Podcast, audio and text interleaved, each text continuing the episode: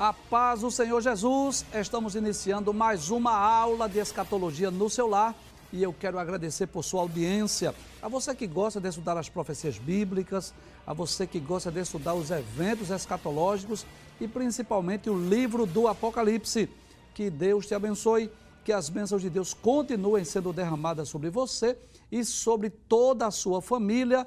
Seja muito bem-vindo aos instantes finais. Lembrando que você pode assistir a nossa programação pela TV, pelo YouTube ou pelo site www.iadpeplay.org.br. E se você deseja entrar em contato conosco, enviar a sua mensagem, a sua pergunta, o número do WhatsApp está aparecendo aí na sua tela: 994661010. Se você está acompanhando diariamente os instantes finais, você sabe que nós estamos estudando a sétima e última carta, que foi a carta enviada à igreja de Laodiceia. E como nós fazemos diariamente, nós vamos recapitular, nós vamos relembrar, para que você que assistiu o programa, você possa rever, possa reforçar o aprendizado. E se por alguma razão você não pôde assistir o programa, você pelo menos tem uma ideia daquilo que nós estudamos. Então vamos relembrar o que vimos sobre essa sétima e última carta que foi enviada à igreja de Laodiceia. Primeiro, nós começamos a falar sobre a cidade, não é? Nós dissemos que a, o nome Laodiceia significa justiça do povo. Essa cidade foi fundada por volta do ano 250 a.C. e ela recebeu esse título em homenagem a Laodice, que era esposa de Antíoco II. Então, em homenagem à sua esposa, ele colocou o nome da cidade de Laodiceia. Inclusive, aí estão as ruínas, você vai ver várias imagens das ruínas dessa cidade, para que você possa entender que essa cidade, hoje ainda existem as ruínas, essas colunas gigantescas aí, que mostra assim que existia, nos tempos de João, no final do primeiro século, uma cidade chamada de Laodiceia. Nós vimos também que essa cidade era importantíssima, tinha uma posição privilegiada e ela ficava no meio das rotas comerciais, né, onde passavam os viajantes. Inclusive, você vai ver que esta cidade ela produzia alguns produtos que era exportado, né? desde aquela época que já havia exportação de produtos, de medicamentos lá da cidade de Laodiceia. Inclusive nessa imagem aí, você vê aí alguns turistas que hoje vão à Turquia eles podem rever, né, podem ver essas ruínas dessas sete cidades. Nós vimos também que a cidade de Laodicea, nós falamos sobre quatro características principais. É muito importante você compreender essas características para que você entenda a mensagem da carta. Primeira, era uma das cidades mais ricas do mundo, havia muitos milionários lá em Laodiceia. Né? Infelizmente, isso trouxe um prejuízo. Os habitantes de Laodiceia se sentiam muito orgulhosos, autodependentes, como se não precisasse de ninguém. A segunda característica que nós vimos dessa cidade é que ela produzia roupas, produzia, produzia uma lã especial, e está aí a imagem dessa ovelha, porque você sabe, não é? No passado, antes de existir aquelas indústrias têxteis, então, principalmente das ovelhas que era extraída essa lã, e a cidade, ela se orgulhava da lã que produzia e também das roupas que fabricava em Laodiceia, inclusive era até produtos de exportação. Além disso, nós vimos que a cidade de Laodiceia era famosa, era conhecida também, pode passar a tela, por favor, por causa de um unguento que era fabricado lá. Havia uma escola de medicina que era conhecida no mundo inteiro que ela produzia esse unguento quase que miraculoso, milagroso, que servia tanto para os ouvidos quanto para os olhos. E aí, tanto as pessoas iam para Laodiceia em busca da cura, em busca desse medicamento, quanto também outras cidades compravam de Laodiceia esse unguento. Isso fazia com que Laodiceia fosse uma cidade conhecida no mundo daquela época. Mas nós vimos também que as águas de Laodiceia vinham de outras duas cidades, Colossos e Hierápolis. Em Colossos havia fontes de águas frias e em Hierápolis havia fontes de águas quentes. Então as águas que chegavam lá em Laodiceia eram águas mornas. De um lado, havia o benefício, eram águas terapêuticas, mas para beber elas eram intragáveis. As pessoas que bebiam as águas de Laodiceia sentiam náuseas, ânsia de vômito. Inclusive está aí alguns, algumas imagens aí desses aquedutos, né, desses canos antigos aí que de onde se transportavam estas águas. E vimos ainda acerca da igreja de Laodiceia, nós vimos que das sete cartas enviadas às igrejas da Ásia Menor, a carta que foi enviada à igreja de Laodiceia tem duas características principais. Primeiro, é a carta que não tem elogios. É muito interessante essa informação. Jesus sempre elogiava alguma virtude da igreja. Quer seja a fé, a perseverança, o trabalho, o serviço. Para Laodiceia, Jesus não elogiou nada. E além disso, essa é a carta que destaca-se, caracteriza-se, porque Jesus foi muito enfático né, na sua repreensão. É muito drástica a repreensão de Jesus à igreja de Laodiceia. Bem, nós começamos a estudar o texto bíblico, nós já estudamos alguns versículos, nós estudamos dos versículos 14 até o versículo de número 19. Vamos relembrar bem rapidinho para que você possa acompanhar o raciocínio. Primeiro, nós dissemos que não sabemos quem é o anjo, o pastor, né, o líder, o obreiro dessa igreja, mas sabemos sim que havia lá um líder responsável quando Jesus enviou essa carta através de João. Jesus se identifica com três títulos diferentes. Ele é o Amém, a comprovação, a confirmação da palavra de Deus. Ele é a testemunha fiel e verdadeira, porque ele conhece todas as coisas. E ele é também o princípio da criação de Deus. Não que Jesus seja uma criatura, não que Jesus seja o primeiro ser a ser criado, não. Mas ele é o soberano da criação ele participou ativamente da criação. Nós vimos, inclusive, alguns textos que provam isso, como, por exemplo, João capítulo 1, versículo 3 e versículo 10, que João diz que todas as coisas que foram feitas foram feitas por ele, né? E sem ele, sem Cristo, nada do que foi feito se fez. Estudamos ainda o versículo de número 15, onde Jesus diz: Eu sei as tuas obras, mas veja que ele não elogiou nenhuma obra da igreja. Aí Jesus diz a situação espiritual da igreja. Jesus diz que nem és frio nem quente. Tomara que foras frio ou quente. E nós deixamos bem claro que isso não fala de três grupos de pessoas, de cristãos, desculpe. Não fala de três grupos de cristãos, não. Fala de três grupos de pessoas. Quando Jesus diz, tomaras que foras frio ou quente, é como se Jesus estivesse dizendo assim, era melhor que vocês nem fossem crentes e soubessem disso. Era preferível que vocês fossem pecadores mesmo, mas que soubessem disso, ou que vocês fossem crentes de verdade. Mas é como se eles estivessem cocheando entre dois pensamentos. É como se eles estivessem em cima do muro. Nem eram crentes verdadeiros, sinceros e fiéis a Cristo, e também não estavam no mundo. Estavam no hall de membros da igreja, vamos dizer assim. Mas eles eram mornos, né? E Jesus disse que iria vomitar da sua boca.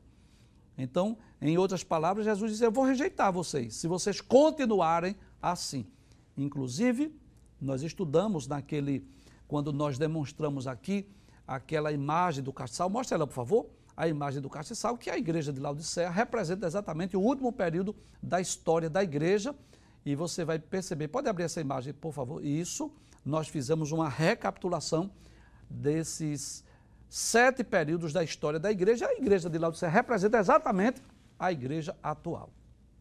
Vimos ainda, não é, no, pode passar o texto, por gentileza, os versículos 15 e 16, que Jesus disse que iria vomitar. Versículo 17, também nós, também nós explicamos, pode passar a tela, por favor.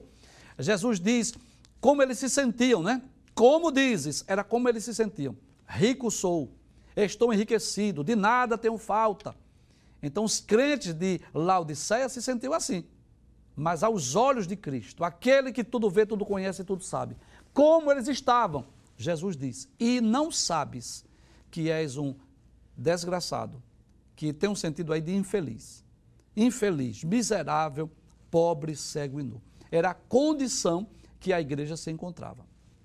E nós deixamos aqui bem claro que essa dura repreensão de Cristo Jesus não repreendeu para envergonhá-los, para humilhá-los. Não era esse o objetivo. O objetivo de Cristo era a sua restauração. Então, é, Jesus aí ele está como um clínico geral. Se o clínico diagnosticar o paciente, ele vai dizer a verdade. O que é que o paciente tem, o que é que ele precisa fazer para ser curado. E aí, no próximo texto, nós vamos perceber que Jesus aconselha, não é? Passa a tela, por gentileza. Aí o que é que Jesus diz? Pode passar o texto, versículo 18. Aí Jesus diz: aconselho-te, não é? Nós, inclusive, falamos sobre isso. Jesus não disse, eu determino, eu exijo, não. Jesus disse, eu aconselho que de mim você compre ouro provado no fogo, para que vocês se enriqueçam, que vocês comprem vestes brancas para que vocês se vistam e não apareça vergonha da tua nudez e que vocês unjam o colírio com olhos para que vocês vejam. Então, que contraste, não é? Aquela cidade, pode trazer a tela, por favor? Aquela cidade que se, se, se sentia muito rica, muito próspera, aí Jesus disse assim: Eu aconselho que você compre a mim ouro fino. Aquela cidade que era famosa pela sua lã, pelo tecido que produzia, aí Jesus disse: Eu aconselho que você compre a mim vestes brancas para vocês vestirem. E aquela cidade que havia esse colírio para os olhos, para a cura dos olhos físicos, Jesus disse: Eu aconselho que você compre a mim o colírio espiritual, né? Compre unjas os olhos para que vocês vejam.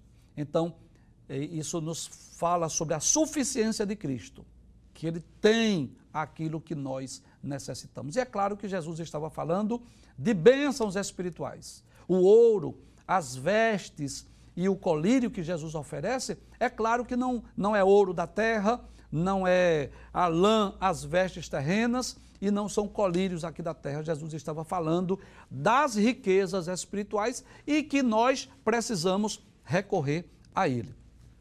Finalmente, nós estudamos o versículo 19. Pode passar a tela, por gentileza? Versículo 19, Jesus diz: Eu repreendo e castigo a todos quanto amo. Então, Jesus estava desejando restaurar a situação espiritual daquela igreja e estava repreendendo, estava dizendo que castiga exatamente porque ama.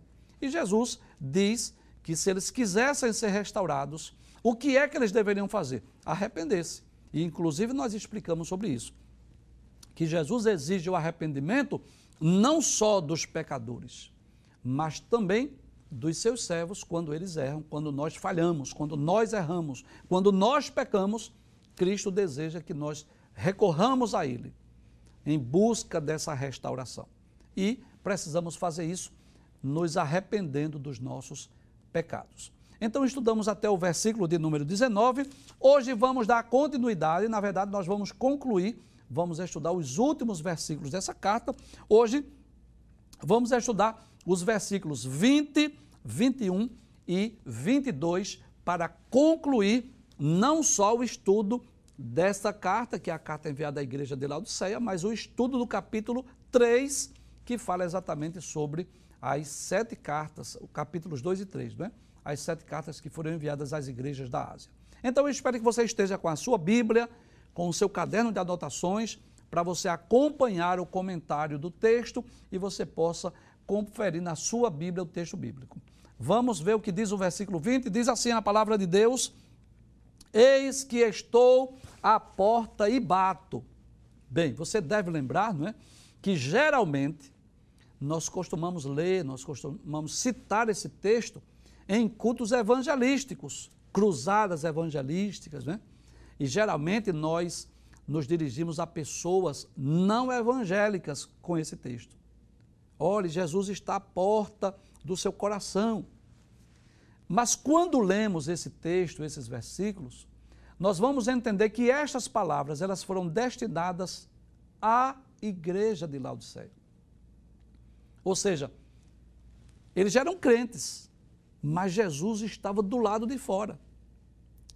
E é interessante nós observarmos isso, que Jesus, mesmo sendo o Senhor da igreja, mesmo sendo o dono da igreja, por mais incrível que pareça, Jesus estava do lado de fora.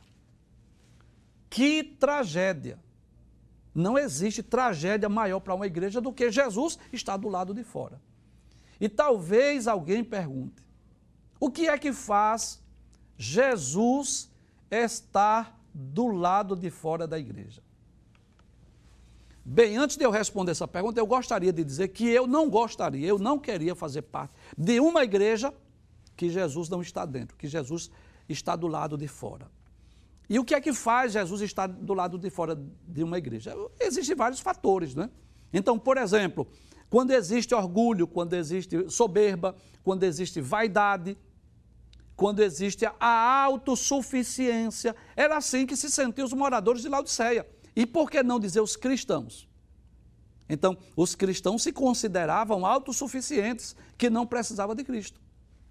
Cristo estava do lado de fora. Quando é que Jesus está do lado de fora de uma igreja? Quando ele não é o centro da adoração. Quando o culto não é cristocêntrico. Quando o culto passa a ser antropocêntrico. Quando o objetivo é enaltecer, exaltar o homem, quer seja o pregador, o cantor, seja lá quem for. Quando Cristo deixa de ser o centro do culto. Jesus, ele, o nosso culto, para que Jesus esteja presente na nossa reunião na, na igreja, é preciso que o culto seja cristocêntrico. Jesus está no lugar principal, no lugar mais importante. Em terceiro lugar, o que é que faz é, Jesus estar fora de uma igreja? Quando não há ensino da palavra de Deus quando não há o cuidado, a preocupação de ensinar, de pregar o verdadeiro evangelho, de ensinar a palavra de Deus. Jesus é o nosso maior exemplo. Leia Mateus capítulo 4, versículo 23. Leia Mateus capítulo 9, versículos 35 a 36. Jesus dedicou terça parte do seu ministério ao ensino. A Bíblia diz, os evangelistas dizem isso, que percorria Jesus toda a Galiléia ensinando nas suas sinagogas, pregando o evangelho do reino, curando todas as enfermidades e moléstias entre o povo. Então, para que eh, Jesus esteja dentro da igreja, é preciso que haja prioridade do ensino da palavra, da pregação da palavra de Deus para que Jesus esteja no centro, no meio, dentro de uma igreja, é preciso que haja pregação do verdadeiro Evangelho, haja adoração ao Cristo verdadeiro, haja o ensino da palavra de Deus e que a igreja, os crentes, os cristãos, tenham essa, consciência, reconheçam que nós somos totalmente, nós somos completamente dependentes de Deus. Mas é interessante que Jesus estava do lado de fora, mas que ele desejava entrar. Quando Jesus diz assim: Olha, eis que estou à porta e bato, é sinal que ele queria entrar. E isso nos ensina uma lição muito importante. Como Jesus é educado. Ele não força a porta, ele não empurra, ele não invade propriedade, ele simplesmente bate. Nós vemos aqui nesse texto uma demonstração da soberania de Cristo, mas também da responsabilidade humana. E o que está em destaque maior aqui não é a soberania, é a responsabilidade humana. Jesus tem autoridade sim, ele pode invadir se ele quiser, ele pode forçar a porta, mas ele não age assim. Ele simplesmente bate a porta. Cabe a nós, cabe ao homem fazer o quê? Abrir a porta. E quando eu leio esse texto, né, eu observo também que nem sempre Jesus está dentro da igreja. Às vezes ele está do lado de fora. Havia sete igrejas da Ásia Menor nos dias de João.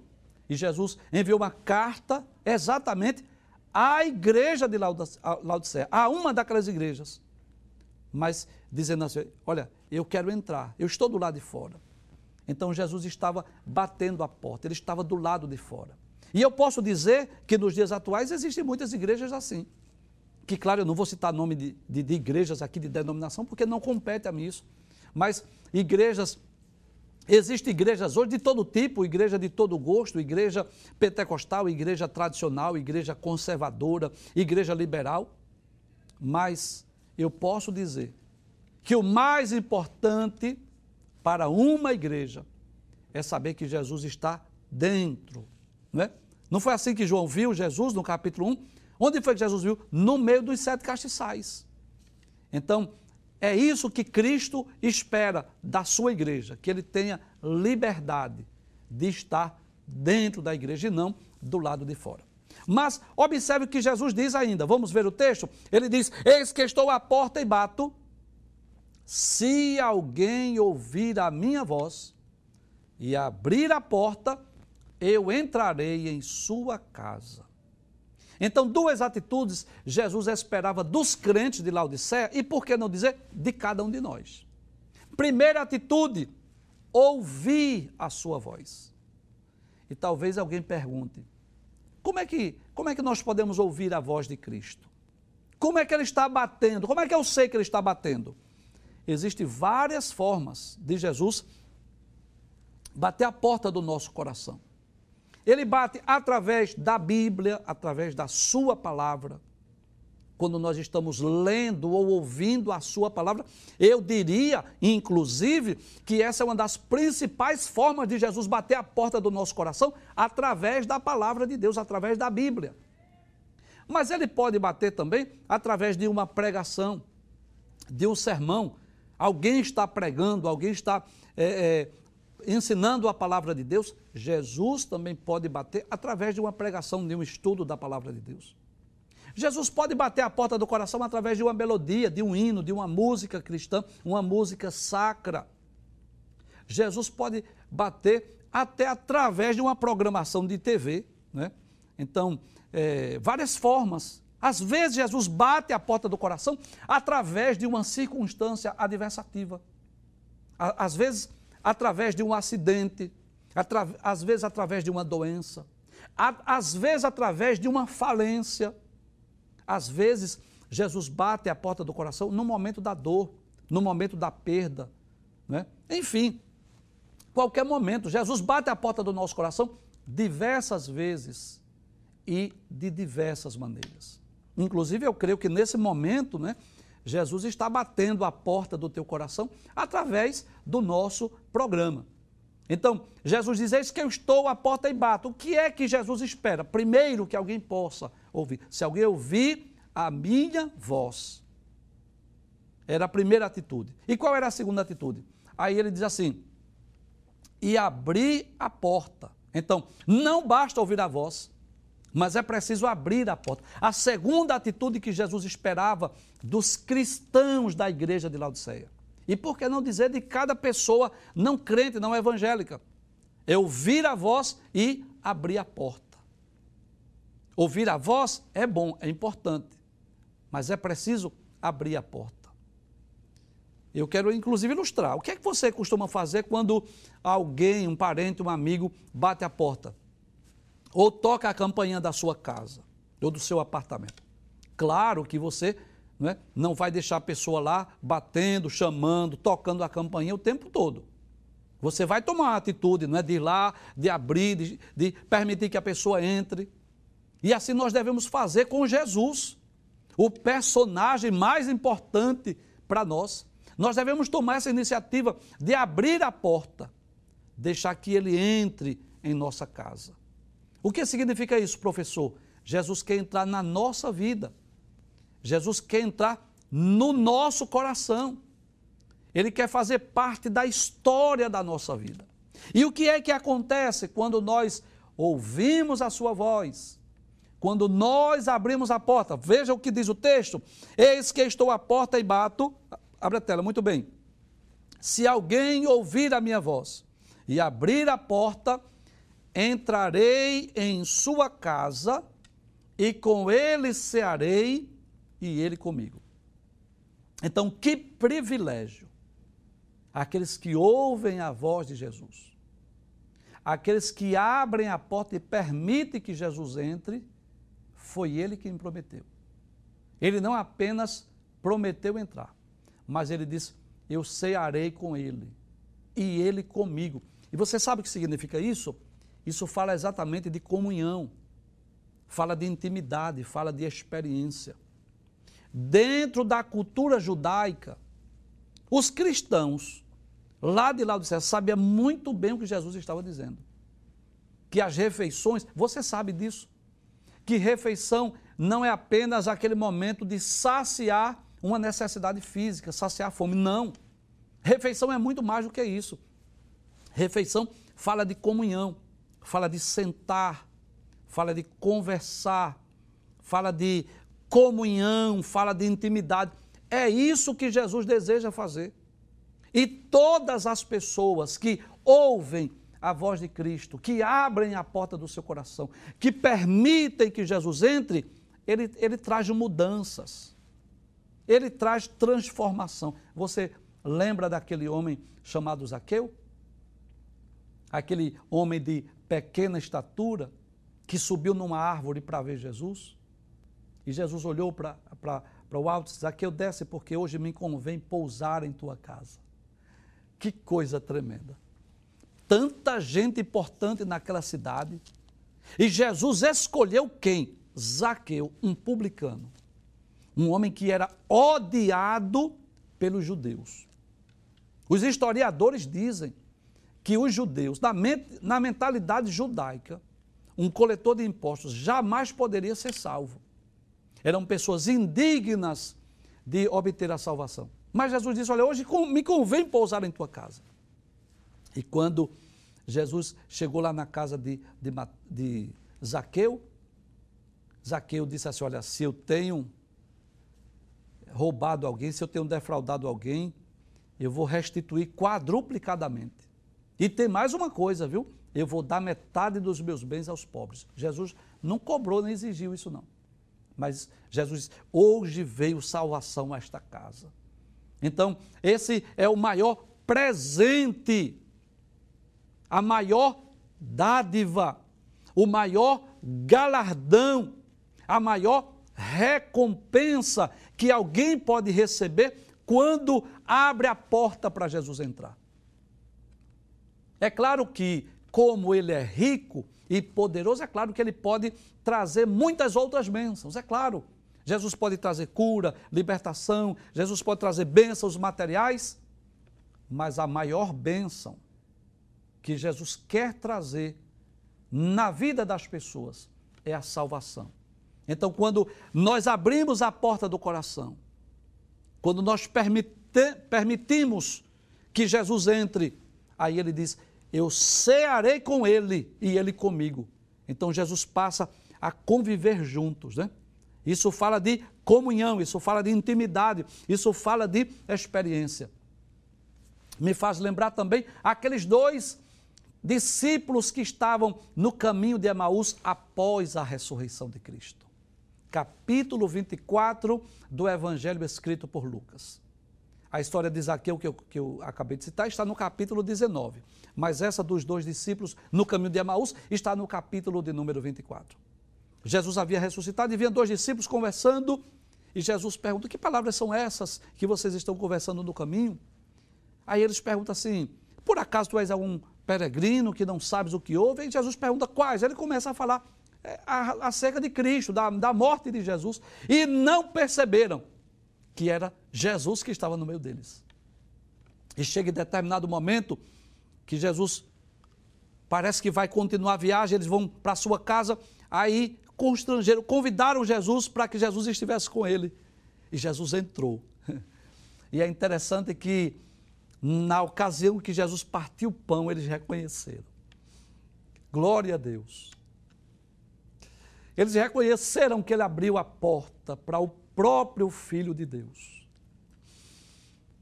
Glória a Deus. Eu posso dizer isso, que Jesus está batendo a porta do teu coração querendo entrar para trazer mudança, transformação, restaurar a tua vida e te dar o que você mais almeja, que é a sua salvação.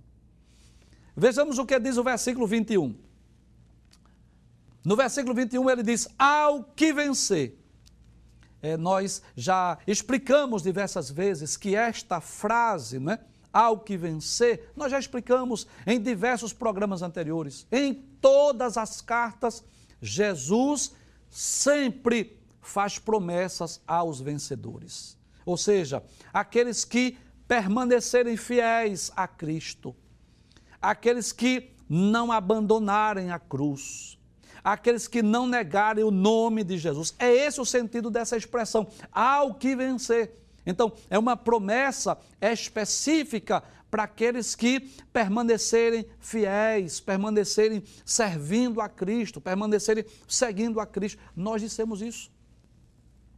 Nós não cremos naquela é, predestinação fatalista, nós não cremos naquele, naquela frase tão comum, uma vez salvo, salvo para sempre. Com muito respeito, eu me dirijo aos meus queridos telespectadores de outras denominações, mas nós não cremos nisso.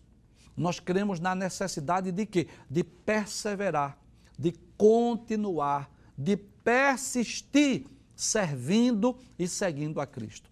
Porque só aqueles que vencerem, ou seja, aqueles que permanecerem servindo a Cristo, permanecerem seguindo a Cristo, é que vão receber essa promessa, essa recompensa que Jesus promete aos vencedores. Ou seja, aqueles que continuarem seguindo, servindo a Cristo, que não abandonarem a cruz, que não negarem o nome de Jesus, que permanecerem fiéis até a morte ou até o arrebatamento, estes são os vencedores.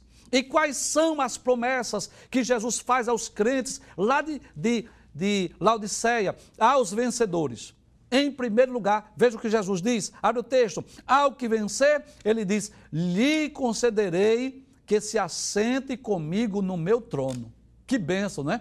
Eu vou conceder que ele sente comigo no meu trono. E essa promessa diz respeito ao reino milenial de Cristo, que será implantado aqui na terra e que nós reinaremos com ele. Vamos abrir a Bíblia? Eu quero ler aqui alguns textos que nos mostram essa verdade. Nós iremos reinar com Cristo. Não é? Então, por exemplo, na segunda carta ou epístola de Paulo a Timóteo, no capítulo 2, versículo 12, Paulo diz assim: Se sofrermos, também com ele reinaremos. Em outras palavras, nós podemos até sofrer aqui nessa terra, nós podemos sofrer aqui nesse mundo, mas tem uma promessa para nós: nós iremos reinar com Cristo. Lá no livro do Apocalipse, nós já lemos esse texto, mas nunca é demais a gente re, re, relembrar não é? aquilo que nós já dissemos. Capítulo 1, versículo 6, veja o que diz: diz assim: E nos fez reis e sacerdotes. Que coisa interessante. Cristo nos fez reis. Então, significa que nós vamos reinar. Lá em Apocalipse, capítulo 20, versículo 4, é claro que aqui está falando dos mártires da grande tribulação, mas ele diz assim: E vi tronos, e assentaram-se sobre eles aqueles a quem foi dado o poder de julgar. E vi as almas daqueles que foram degolados pelo testemunho de Jesus e pela palavra de Deus, e que não adoraram a besta nem a sua imagem, e não receberam o sinal na testa nem na mão, e viveram, e reinaram com Cristo durante mil anos. Então, essa promessa, abre o texto novamente para nós relermos mais uma vez. Essa promessa que Jesus fez muito bem. Ao que vencer, lhe concederei que se assente comigo no meu trono. Fala exatamente do milênio, do reino milenial. Mas é interessante que ele diz assim: assim como eu venci. Essa frase me chamou a atenção. Que coisa interessante. Jesus diz assim: assim, ou seja, do mesmo modo, da mesma maneira que eu venci.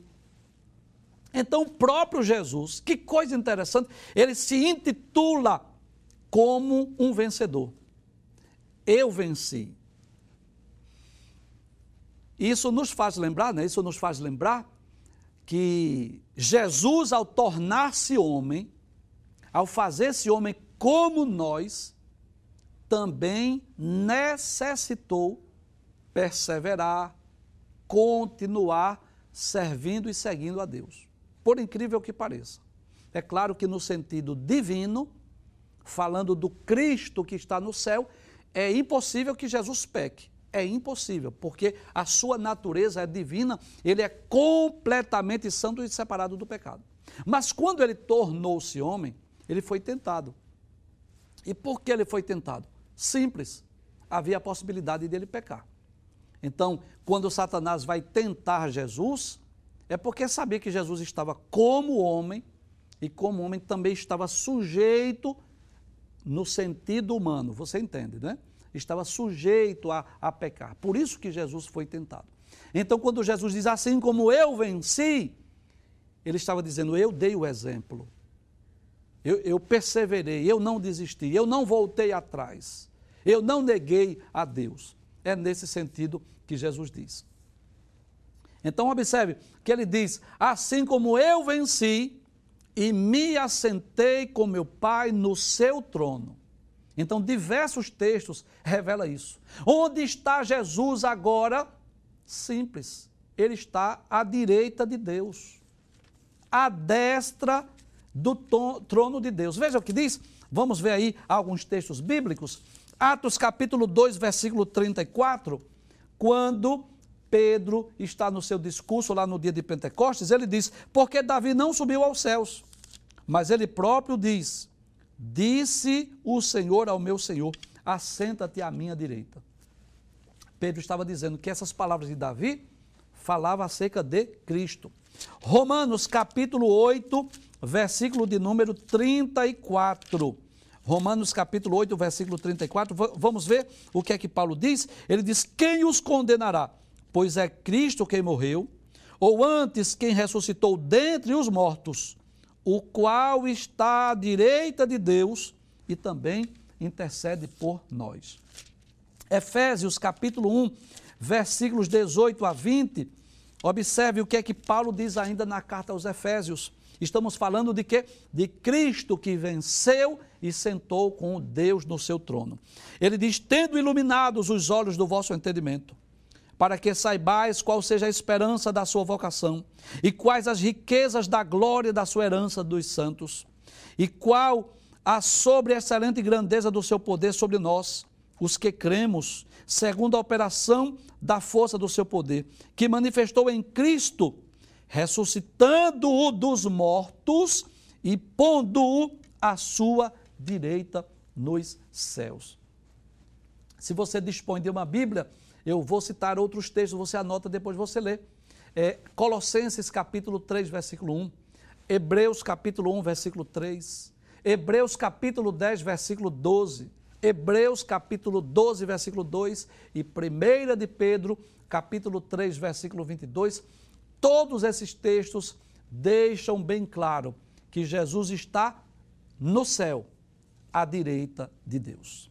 Concluindo o estudo dessa carta, nós vamos citar o último versículo, que é o versículo de número 22. Abra texto, por gentileza. O que é que diz Apocalipse, capítulo 3, versículo 22?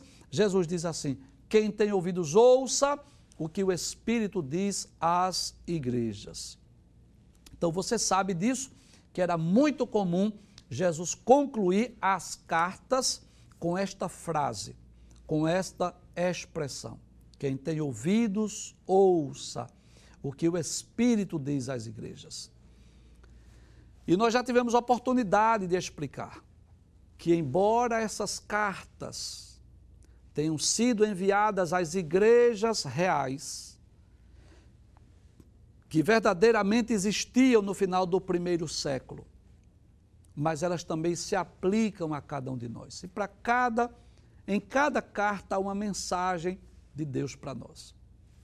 E a mensagem de Cristo, que o Espírito Santo diz à igreja, baseada na carta enviada à igreja de Laodiceia, é que nós não devemos nos sentir autossuficientes, que nós não devemos nos considerar ricos, que não precisamos de nada.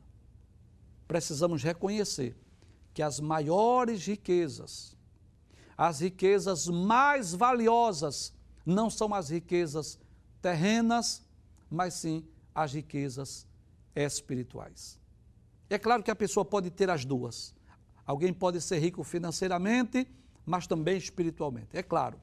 Mas se tivéssemos que escolher, nós preferimos as riquezas celestiais.